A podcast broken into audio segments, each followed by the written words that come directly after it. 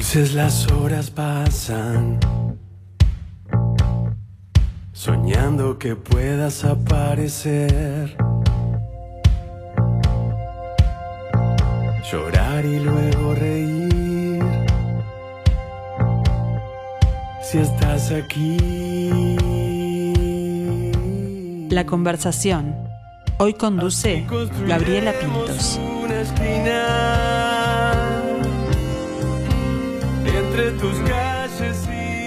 Durante la pandemia nos llenamos de incertidumbre, pero también lo que vivimos nos permitió un gran aprendizaje.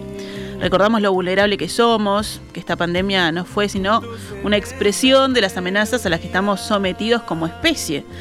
Lo diminuto, invisible y a ratos invencibles que somos, como nos han atacado muchas veces a la humanidad, los virus, pero también otros temas como las guerras, que no las producen los virus, la produce la irracionalidad del hombre y que se han llevado por delante a millones de seres humanos. Mucho nos preguntamos también en esta época cómo saldríamos de este hito histórico que vivimos. Y solo nos respondíamos, lo sabremos al final. Ese es el título del disco de la banda Socio que está presentando, que está saliendo hoy, cómo fue el proceso del disco y el desarrollo de la banda. Bueno, esperamos saberlo ahora, conversando con Fede Lima, a quien le damos la bienvenida. ¿Cómo estás? Bien, muchas gracias por la invitación. Bueno, un gusto, un gusto tenerte acá. Y nuevecito de paquete el disco, ¿no? Recién salido. Sí, calentito, recién salido. Ahí está. Fede, ya vamos a llegar al disco, pero hablemos un poco más de, de la música también en, en tu vida, de la niñez, viviendo en Rocha, ¿no? Nacido en Melo igual. Nacido en Melo En y criado en Rocha. Ahí está, con un papá locutor, además, que seguramente te acercó mucho a, a la música. El sonido costero ese de Rocha, ¿cómo te llegó a vos?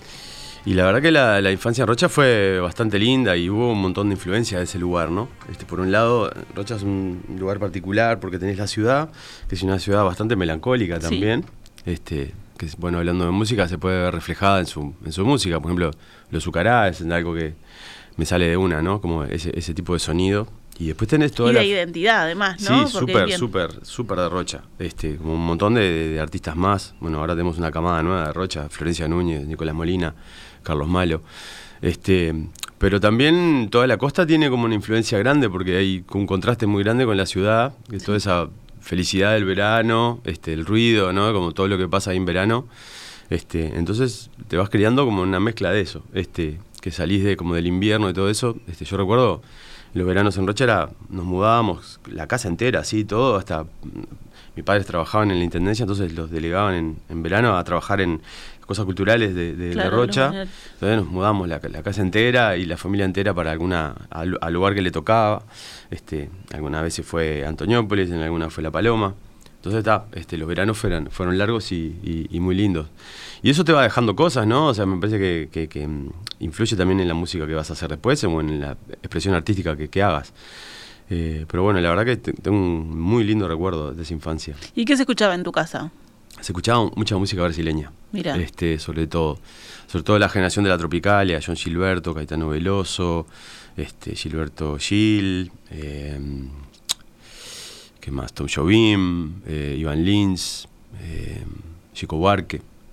También se escuchaba Serrat, bastante.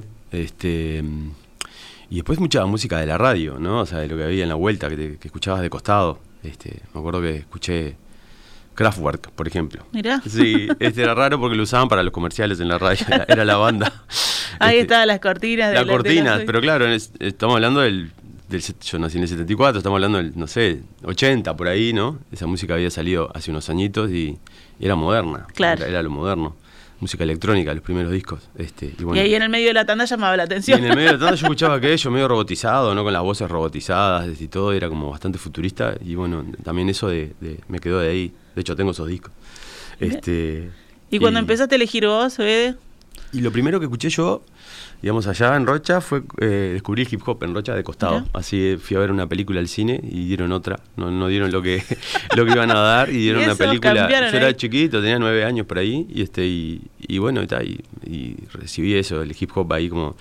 En ese momento el hip hop empe- empezó a explotar, entonces, nada, los medios también hicieron películas sobre ese fenómeno, ¿no? Que tenía un montón de vertientes, tenía el baile, que era el breakdance, el hip hop, este, todo la- el, grafite, el grafiteo, Sí, todo sí. eso, empezaba todo eso, la ropa, ¿no? Era como bastante llamativo. Este, y ahí descubrí eso.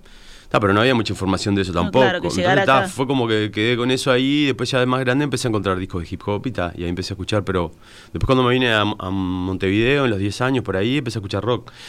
Eh, Nickel, eh, descubrí el, rock uruguayo. Mira, justo este, hoy hablábamos de Nickel. Que Claro, hoy sí. sacó tema nuevo Sí. también, soy gran fan. Este, bueno, Nickel, Guns N' Roses, Midnight Oil. Me acuerdo que escuchaba la, El Dorado, este, Claro. la- el, el ranking del Dorado. Ahí encon- encontré un montón de música. ACDC, me acuerdo también. Eh, así que bueno, eso fue como el comienzo. Ahí está. Y eh, hablando justamente de, de radio, vos tenés como varios sombreros, ¿no? Aparte de cantautor, también, bueno, locutor, operador, ingeniero de sonido, eh, después productor de bandas, por Sí. supuesto. Pero, pero estuviste, por ejemplo, donde tenemos ahora el pelado Romero ahí haciendo la mesa, estuviste vos también. ¿Cómo, cómo se vivió todo ese pasaje, digamos? Y la radio es como, y la locución es como la empresa familiar. O sea, Claro. era algo que vivía ahí de chiquito siempre. De hecho, mis padres se conocieron en una radio. Este, y bueno, y, y en los sucesivos cambios de lugar que tuvimos, siempre estuvo la radio. Mis padres, mi padre trabajaba en, difusor- en La Voz de Melo, después trabajó en Difusora Rochense, tiene un programa de música brasileña ahí. Este, y después cuando nos vinimos a Montevideo, eh, en Galaxia FM. Y Galaxia FM fue cuando empecé a trabajar. Eh, a los 15 años empecé a ir con mi padre ahí, me enseñó a operar.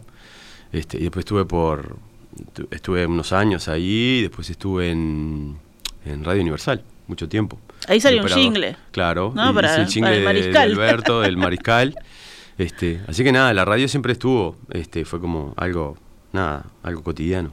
Bueno, y, y con el sombrero, por ejemplo, de, de productor musical también, eh, ¿eso qué te da a la hora de, de hacer tu música? ¿Como una, una visión más amplia? Sí, ayuda, sobre todo en el proceso, ¿viste? Ya voy como filtrando cosas, este, que ya, vas- ya sabes cómo van a terminar.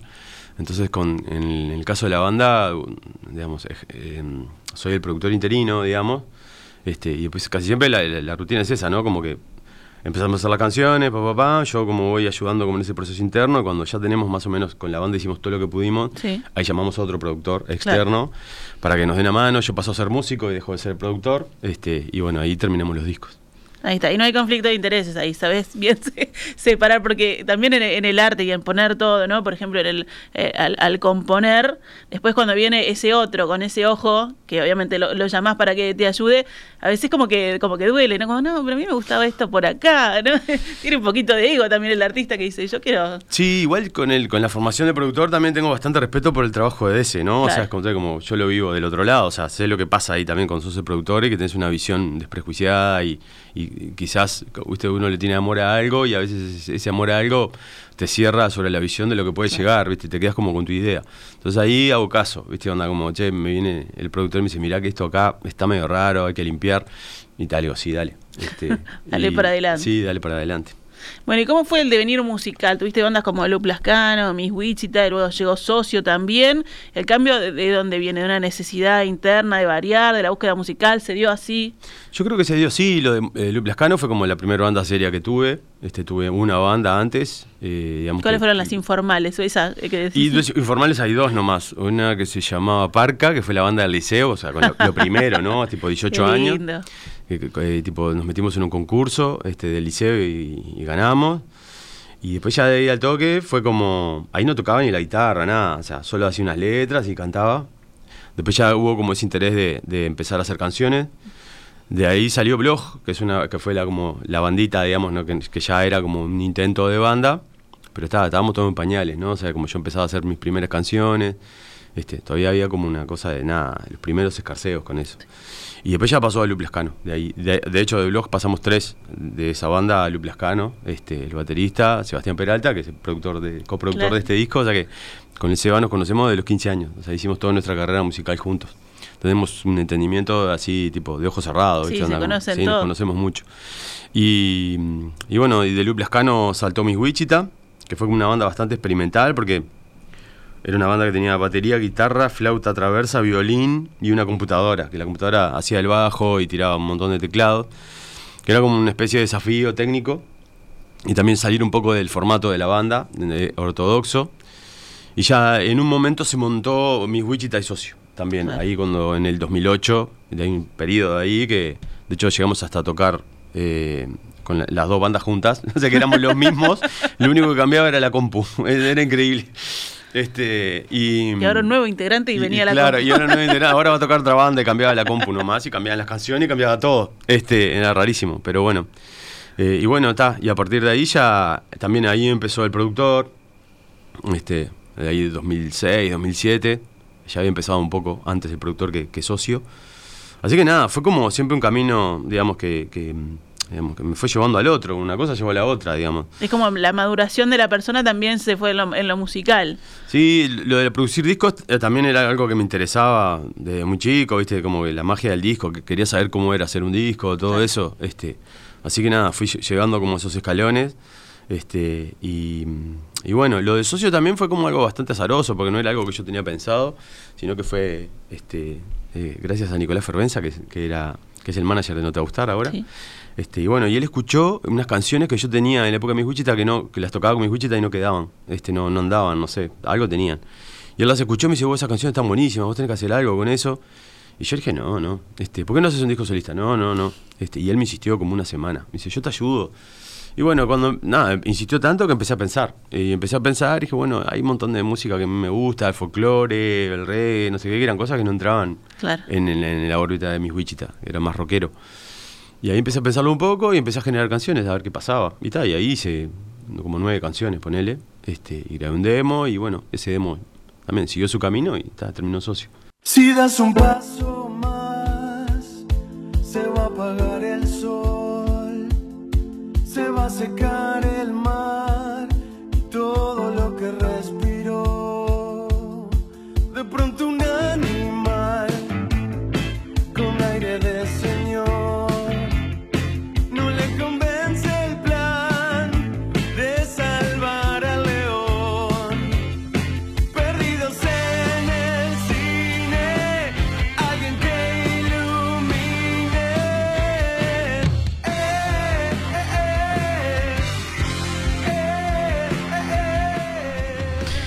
Y ahí estábamos recorriendo el disco, los haremos al final, pero también estamos recorriendo un poquito de, de- de la historia de esta banda que ya lleva más de una década, ¿no? Sí, 14 años ya tenemos. Parece que es mentira, la verdad que el otro día me- hablábamos de eso y digo, ¿cómo pasaron 14 años? Tipo, bueno, pasaron. Este, ya de hecho, llegar a los 10, el 2018 fue como, hicimos un toque y todo para Listo. festejarlo, este fue como, pa, 10 años. O sea, para Uruguay eso es, es, es como, digamos, bastante azaroso la vida en la banda, ¿no? O sea, es algo que es muy difícil de mantener en el tiempo.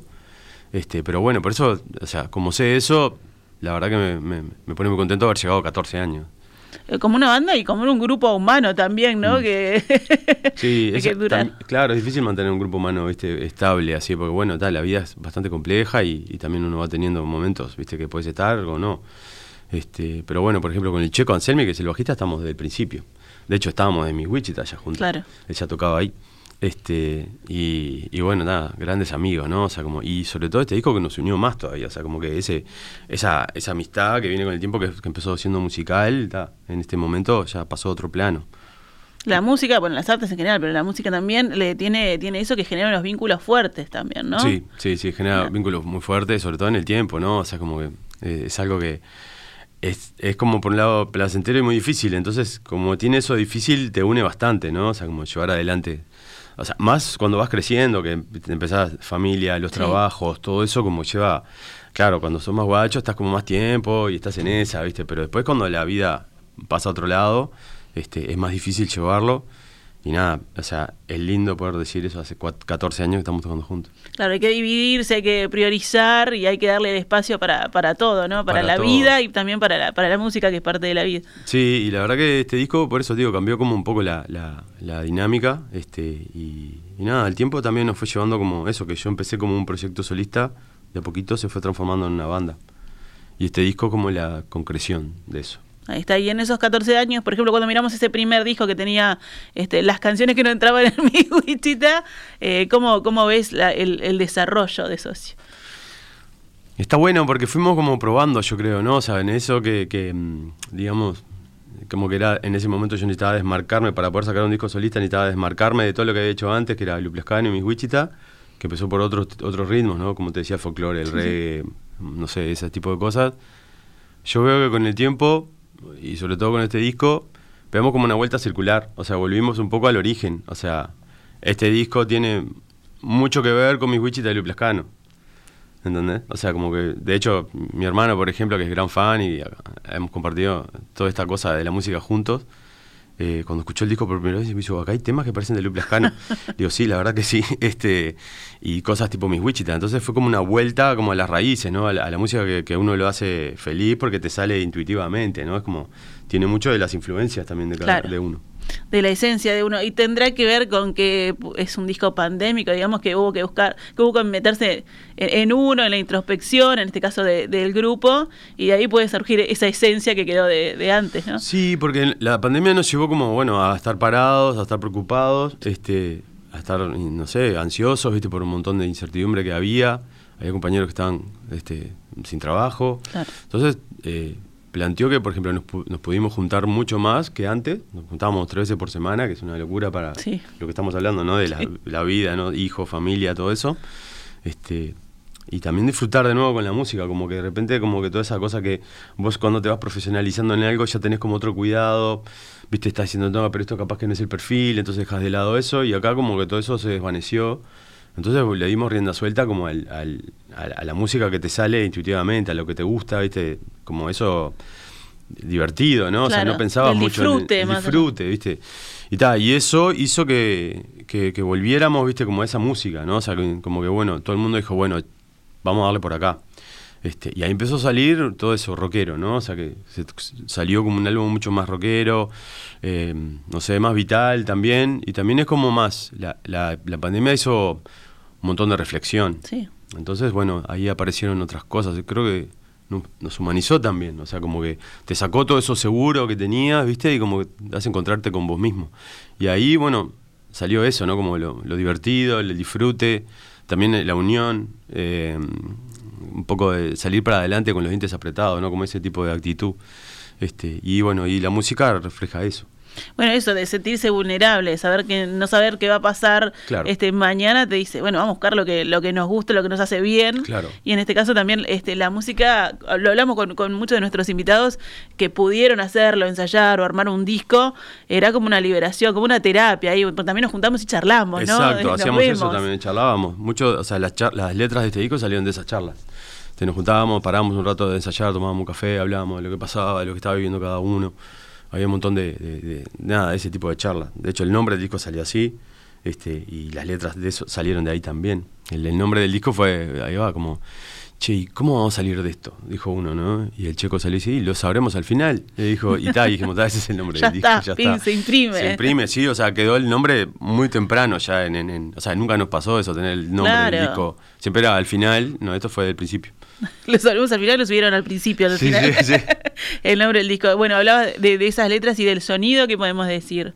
Es un sonido bastante noventero, este, que tiene mucho de las influencias de cada uno. Viste, como también lo, lo, que pasó fue que nos convertimos de ese proyecto solista que comenzó a una banda. Todo el mundo, yo alenté a los compañeros que trajeran música, canciones, que ellos se pusieran a componer.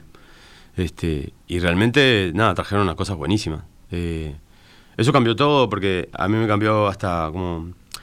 Cada uno tiene su mundo sonoro, que es diferente al del otro, manejan diferentes conocimientos de música. De hecho, algunos de ellos saben mucho más música que yo. Entonces trajeron cosas eh, diferentes de lo que yo puedo componer. Entonces salí del lugar eh, cómodo y estuvo buenísimo porque descubrí que que podía cantar otras cosas. Digamos, eso me llevó a cantar diferente. Ah, claro, es un, desafío también para vos. De... Sí, estuvo buenísimo por eso, descubrí otras cosas este, y realmente yo lo veo como un disco mucho más maduro musicalmente de cualquier otro, ¿no? Y me parece mucho más rico que los otros, que lo que yo puedo hacer solo. Este, realmente fue como un crecimiento grande. Eh, la gente cercana que escuchó dijo eso, ah, esto es otra cosa ya. Pero también tiene eso como, digamos, infantil, entre comillas, de, de ser un lugar común para nosotros porque tiene eso de disfrute y que nos lleva a, las influencias. Eh, pero tiene eso noventero, por, eso, por nuestras influencias, pero también hay cosas ochenteras. Por ejemplo, hay un tecladista no es tan rockero y es más ochentero, viene del palo de jazz y otras cosas, y él aportó todo un sonido. Hay mucha tecla en el disco nuevo, eh, está en primer plano. Y, realmente le dio otro carácter, ¿no? Se, se mezcló eso ochentero, noventero y quedó un revueltijo ahí de cosas nuevas que antes no estaban y le dio una identidad ¿viste? diferente. Eso, y bueno, eso también viene, creo que en socio desde el principio de, la, de la apertura, de no encasillarse, más allá de que nosotros cuando queremos presentar una banda o, un artista decimos, ¿dónde lo ponemos en la discoteca? Pero siempre están abiertos a, eso y más, y bueno, y ahora se abrió más con eso de vamos a traer todos más, vamos a hacerlo más colectivo. Sí, eh, como una característica de la banda es esa, ¿no? Que cada canción es como un mundo y no, no somos como una banda de género, o sea que tenemos como un sonido y ese sonido va de disco a disco mutando un poquito. No, cada disco y cada canción este, son diferentes. Este, entonces, a mí me sorprende a veces cómo hacemos para. Siempre sale algo como diferente. En este disco, por ejemplo, hay cosas medio como de música de, cóctel, ponele, por decirte, este, de lunch music, ¿no? Como una cosa así. Este, que era algo ahí que no, no sé cómo salió eso, pero salió. Este, hay algún acercamiento al metal, ponele, algo, ¿no? Como un poquito de eso, que eso están varios de, la, de lo de la banda. Este, nada, salieron cosas diferentes em, y realmente nada, fue como amplió más eso, pero igual me parece que lo que se logró en este, que a pesar de que la apertura es más grande todavía, quedó muy sólido cada canción, o sea, como que el, resultado fue como muy bien logrado, digamos, ¿no? O sea, quedamos mucho más conformes que con los discos anteriores, de sonido también, de la grabación. Bueno, ¿y cómo fue todo ese, todo ese, justamente ese proceso de grabar? Me imagino que también cada uno al, al poder este, agregar de lo suyo después tiene el goce y la responsabilidad, ¿no? De, de, tocar esta idea que traje, que, quedó así, este, eso es otro sentimiento. Y, bueno, ¿cómo fue todo, todo ese trabajo, ese proceso? ¿Cuándo, como dicen este, también los, invitados, dejaron de trabajar en el disco? No es que se termina el disco, sino que se deja de trabajar en él. Lo abandonás. claro. Y bueno, el, proceso fue eso, nos juntábamos como tres veces por semana y la meta era hacer una canción por día. O sea, eran dos horas, poner dos horas y media, y ahí bajábamos como una idea de canción entre todos, uno traía algo, papá, papá, se laburaba, y así hicimos como 25 canciones. Eso fue como en junio, julio, agosto, ponele, del 2020, que fue como el primer, la primera ventana que la gente se pudo juntar de nuevo. Este, ahí le dimos todo hasta fin de año, en fin de año en verano eso se picó de nuevo y volvimos a, encerrarnos de nuevo. Pero nada, hicimos todo ese trabajo ahí y ahí lo que hicimos fue, como decimos nosotros, el demo viajero. Lo que hicimos fue no nos podíamos juntar, pero ya teníamos las canciones, entonces hacíamos maquetas, eh, demos, demos y nos pasábamos las cosas por, por internet. Claro. Este, yo empezaba a mi casa, ponía, grababa la guitarra, la voz, venía el baterista, grababa la batería, eso se lo mandábamos al bajista, el bajista en su casa grababa el bajo, eso se lo mandaba al tecladista, el tecladista grababa las teclas, se lo mandaba al guitarrista y después pegaba la vuelta a mí de nuevo.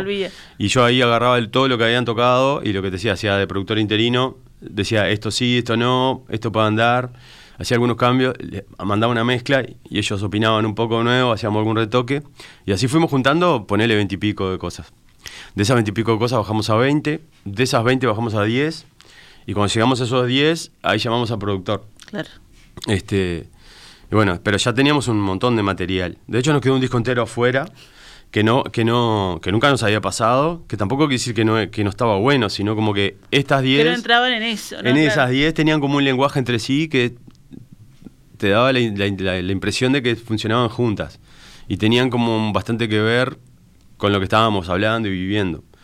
Esas otras 10 tienen otro carácter este, y bueno, ya tenemos un disco entero para poder sacar. Eso es algo que está buenísimo. está genial, claro. Tienen ahí un, lado B de este disco. Claro, es como el disco hermano, digamos, este, de este, hecho en el mismo momento. Y, bueno, después, después vino el productor, aportó lo suyo, hubo más cambios y, da, y después cuando ya tuvimos el, digamos, las definitivas, empezamos a ensayar esas 10. Después fuimos al estudio y lo grabamos en vivo, es un disco que se grabó rápido, Son, en cinco días grabamos las bases o sea, toda la banda tocando juntas. claro, tenían tremendo training, tremendo trabajo hecho de antes. Claro, claro, claro, ensayamos bastante. Entonces, está, lo que escuchan es la banda tocando en vivo. No, no hay edición de que pusimos todas las cosas viste, perfectitas. Y no, al contrario, era, la idea era, era ir para atrás en eso, o sea, como un disco muy natural, muy orgánico. En cinco días grabamos las bases, después nos fuimos a otro estudio, en cuatro días grabamos las voces y los solos, solo de guitarra, solo de teclado. Este, las voces también, o sea, muy natural, no hay afinaciones de voces ni, ni, truquitos de estudio. Este, es bastante vieja escuela como se hizo. Y después se empezó a mezclar y a masterizar, pero el proceso de grabación mismo fueron 10 días. Muy rápido, muy, rápido. Este, y bueno, está. Este, el disco quedó terminado en, marzo. En marzo de, este año ya estaba pronto. Y, y ahí empezaron a salir los singles.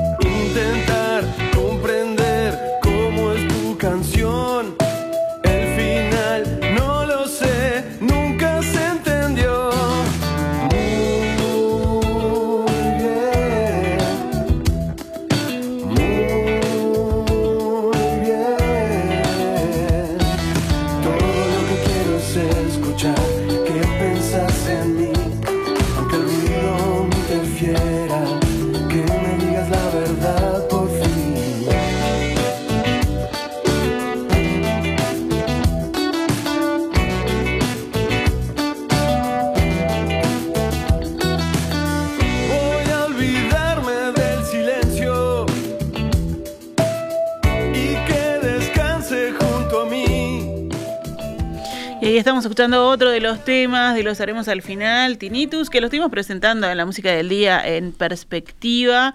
Y ahora me contaba Fede que este era el tema que, que había quedado, ¿no? Del, del viejo socio, recién me Sí, decías. del viejo socio, sí, es el único que teníamos de stock, digamos, ¿no? O sea, era, no tenía la letra, pero estaba todo armado que la canción. Y bueno, dijimos, está, este va, porque más o menos era como el tema que teníamos, que tenía un link, digamos, con, con lo que habíamos hecho antes. Pero era el único que había, todo lo otro era en blanco, así, así que pasaron un montón de tiempo también, además del último disco de estudio del 2015. Claro. Así que ta, no había nada, era solo esto. Pero y quedó, quedó muy bueno. Igual la letra que decías que es de ahora es muy, muy actual, ¿no? Que habla de esta, de esta falta de comunicación, el ruido, Claro, y no nos ruido. deja este, entendernos bien, Ahí ¿no? va, Eso, eso es de lo, que- de lo que habla. Hay una, ahí hace un chiste un poco de, eh, digamos, está escrita desde el punto de vista de una persona que tiene tinnitus, que Sí. es una persona que escucha ruido todo el día, que soy yo. Que soy yo. O sea, yo tengo tinnitus, pero o sea, muchos músicos tenemos Sí, tinnitus muchos. y eso, en mayor o menor grado. El mío es bastante suave, por suerte. Pero no, eso como que... Es el- ese ruido constante, Es además, un ruido ¿no? constante este, que- que estás escuchando y bueno, hace un poco de esa metáfora entre el ruido de la comunicación y el ruido que, una, que uno escucha, ¿no? Que Por los que eso- no tenemos tinnitus también. Sí, sí, por eso. tenemos el mismo ruido. Eh, por eso, veces. por eso era, era un poco eso. O sea, todo el mundo tenemos este ruido en este momento, pero bueno, este era, era un chiste, hay un chiste por ahí. Ahí está. Bueno, y, y cuando se terminó, cuando abandonaron el disco y lo escucharon todo así como de disfrute también del, del que hablamos, este, ¿qué, qué, qué se siente? Y eso, por ejemplo, eso de, de logrado, ¿no? Como algo logrado, me parece que, que fue de los discos que hicimos, me parece que, que como que te- se nota una maduración, por lo menos interna, ¿no? Que llegamos a un lugar de sonido, de toque, de producción, ¿viste? Onda, me parece que antes no habíamos llegado a eso. Sobre todo porque, eh, bueno, quizás antes sonaban las cosas muy bien, pero había más trabajo de estudio, digamos, de los primeros discos. Este, ya a partir de Mini Glorias empezamos a sonar como una banda, a tener como un sonido, y bueno, esto es como una consolidación de, de un montón. Yo sé, de hecho, mira, cuando uno trabaja en un disco, lo escucha tanto, en el tanto detalle, que al final terminas cansado y no lo Claro. escuchás. O sea que desde marzo, ponele, yo casi no lo escuchaba, y hace poquitito lo escuché entero de nuevo porque chequeé cómo estaba la, la parte de la subida a plataformas, viste que todo estuviera Sí. bien y eso. Este, o sea que hace, no sé, tres semanas lo escuché entero de nuevo y me encantó. O sea, fue como, habían pasado unos meses que no lo escuchaba, todo tenía fresco, ¿le ¿viste? El- el oído. Y nos gustó mucho, este, estamos muy contentos, la verdad que fue, fue un proceso largo. Teníamos esa bendición y maldición del nombre que lo teníamos pronto, pero era como que ese nombre siempre nos tiraba todo hacia adelante, ¿no? Era como que, che, ¿cuándo se termina ahí? Lo sabremos al final. ¿Y cuándo no sé qué? ¿Y cuándo sale? Y todo era así. Este, bueno, hoy terminó. Ahí está, bueno, está, está bien porque hay que empezar a, a trabajar un poquito con lo que se tiene, ¿no? Y, y dejar toda esa este, angustia que nos da saber lo, lo- lo que viene después. Bueno, y, la- y ahora viene el, el defenderlo en vivo. Tenían ahí un toque preparado que no era la presentación, sino como una fiesta de, Sí. de, de que, de que salió, pero se pasó para el año que viene y ya lo están preparando. Sí, se pasó para el año que viene, este, sobre todo para bueno hacer realmente la presentación oficial del disco. Este, y bueno, esa fecha que era mañana en la sala del museo se pasó para el 24 de marzo, en la misma sala del museo. Eh, la gente que compró entradas, la entrada se mantiene, o sea, Bien. si quiere ir, o sea, no tiene que comprarla de nuevo, y si se la quieren devolver. Eh, o sea, le quieren devolver, quieren el, el reintegro del dinero, pu- pueden escribir a, a holaredtickets.uy. Muy Y bien. ahí escriben este, y, y piden la devolución del dinero. Pero nada, hacer una presentación. eh, Nosotros íbamos a tocar algunas canciones de, de este disco y ya en la presentación vamos a tocar todo. Claro, va a ser la oficial, la, La la oficial que el disco se merece. La que el disco se merece. Él iba a quedar medio arrebatado, entonces dijimos, bueno, vamos a hacerlo bien. Este, era un momento medio caótico este, y decidimos hacerlo mejor. Y en ese momento me parece que ya el disco va a estar un poco rodado, la gente lo escuchó. Claro. Este, es mejor para eso también. Ahí está. Y ahí capaz que ya también está el disco físico, me decías. Sí, va a tener una edición física que para nosotros es una alegría. eh, y Hay un arte ahí con mucho color. Sí, y el arte está bastante. Ya, ya- o sea, por más que ni sabíamos si iba a, eh, a ser físico, igual lo hicimos. Este, entonces teníamos la contratapa. Este, ahora estamos trabajando un poco más, ya que es, es, es factible la edición. Este, nada, letritas, todo eso, ¿no? Ficha técnica. Eh, así que bueno, vamos a tener una edición física. Ahí está. Y hablábamos de eso como el, el disco físico como objeto, ¿no? Como que me, decían, hay- han salido este, también algunos vinilos de, de socio que la gente se los compra en, en el toque, los guarda como, como un recuerdo. Sí, capaz que a veces no tiene ni bandeja para escucharlo, pero realmente el vinilo genera eso. Y creo que el disco físico, lo que está pasando en este momento, tiene eso, ¿no? Como un libro, como en este momento de streaming, como que el disco quedó de lado, ahora eso físico está teniendo como una cosa, como un valor Sí. agregado, o funciona como un recuerdo, por ejemplo, vas al concierto, te compras el disco, este, y te, hace recordar ese día. Es como que se une un cariño ahí al- a eso físico, este, que hace que la gente lo, lo quiera. Yo que soy bastante melómano y eso te puedo decir que la edición física está volviendo a vender de nuevo. Bien. Este, yo soy bastante curioso con eso, por ejemplo, sabía que de- del 2004 hasta acá, hasta este año, la venta CD fue todo bajada. Bajada, claro. Muchos, muchos años. Y este año volvió a subir. Y el vinilo ya había aparecido y ya había conquistado de nuevo Sí, todo, sí. ¿no? O sea, entonces, bueno, estaba teniendo eso, eh, una vuelta, digamos, lo físico, quizás en menor escala, porque la gente también, al cambiar la tecnología, abandonó los reproductores. Claro, no tiene entonces dónde lo te- no lo tenés. Que es una cuestión de mercado nomás en realidad. Fue como una matanza que hicieron del, del, del CD. Sí. En- en fa- yo creo que es en favor de las computadoras más finitas. Ah, bien, puede ser, Me sí, parece claro. que hubo algo de eso y ya de paso saquemos todo lo que llega a CD. Este, y, y bueno, y ahora, bueno, está teniendo eso. La gente, algunos tienen todavía alguna manera de escuchar y bueno, se compra el disco. Todo, todo es cíclico. Mira si vuelve el cassette, no estaría mal. No, ya volvió el cassette. Volvió- hay digo. algunas, algunas Algunos- cosas. De este, hecho, vas a Palacio, es, es gracioso lo que decís, porque vas a Palacio, la música acá del gaucho, puedes encontrar la edición de la banda sonora de Rapsodia Bohemia, la película Sí. de Queen, está en cassette. Esto. Qué divino. Una edición nueva, o sea, como de hace, no sé cuándo salió la película, Sí, sí, hace pero un es- año y pico, dos años. Este, hay cassette, sí, se está, se está, se están haciendo, es como un- más de culto todavía. Claro. Yo la verdad que el cassette no lo extraño para nada. A nivel de sonido, tiene Claro, valor no es eso, del, del cariño de tu infancia, que escuchabas el cassette. De agarrar esta lapicera y y- y rebobinarlo. rebobinar, que te podías grabar de la radio tu música, ¿viste? Era como tenía como una libertad. Yo creo que para mi generación le dio como una libertad ir por la calle escuchando tu música. Eh, Era parte de la música de tus padres, ¿no? Te, te- te daba una, una- una independencia. Pero está, o sea, a nivel de sonido estaba jodido. Pero igual tengo algunos y tengo para escuchar cassette y eso, este, y a cada tanto alguno lo, lo reescucho, pero sí, es, es más anecdótico de cariño que de otra cosa. Bueno, ya está entonces en todas las plataformas digitales y prontamente va a estar también en formato físico. Lo sabremos al final, el nuevo disco de Socio que lo presentarán el 24 de marzo de 2023 para aquellos que ya compraron su entrada. Guárdenla porque va a estar muy bueno ese toque. Le, hacemos esa recomendación y mientras que vayan escuchando el disco. Sí, Fede. claro, así se van haciendo como van a- la, la previa. Ahí está, y hacen después este, pueden corear todo y cuando salgan del, del toque se llevan el disco como recuerdo, porque qué cosa que te deja bien manija salir de un toque, Sí, ¿no? sí, quedas con toda una excitación, alegría y bueno, ahí yo creo que va, la gente va y dice, va, sí me lo llevo. Y más ahora, ¿no? El, el tema ese de compartir con mucha gente, que no lo pudimos hacer por mucho tiempo, Claro. ese momento Claro. es especial. Toda reunión ahora se transformó en una celebración, yo creo. Bueno, Fede Lima, muchísimas gracias por Gracias tu tiempo y vamos a seguir escuchando ese discazo. Además, gracias.